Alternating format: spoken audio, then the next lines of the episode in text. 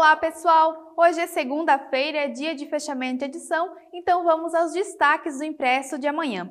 E os Jogos Abertos de Santa Catarina, o JASC, retornaram em 2021, em sua 60ª edição, na etapa estadual, que teve início no dia 20 de novembro, o município de Timbó já conquistou importantes resultados.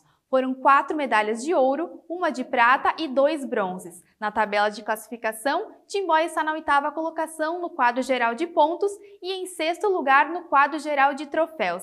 A lista dos medalhistas você confere lá no nosso impresso.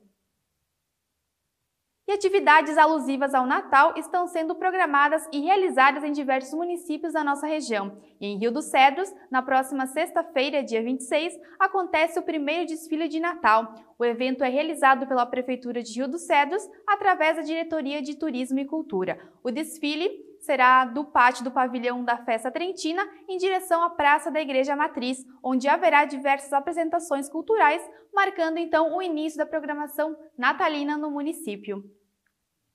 E a matéria especial da edição é sobre o circuito Vale Europeu Catarinense de Cicloturismo, que é um roteiro muito procurado por ciclistas de todo o Brasil. São sete dias e um total de 300 quilômetros a serem percorridos pela nossa região. Confira sobre dicas de pontos turísticos, roteiros e muito mais na nossa edição impressa de amanhã. Bom, pessoal, essas e outras notícias você confere no nosso impresso, nosso site e também nas redes sociais. Até a próxima!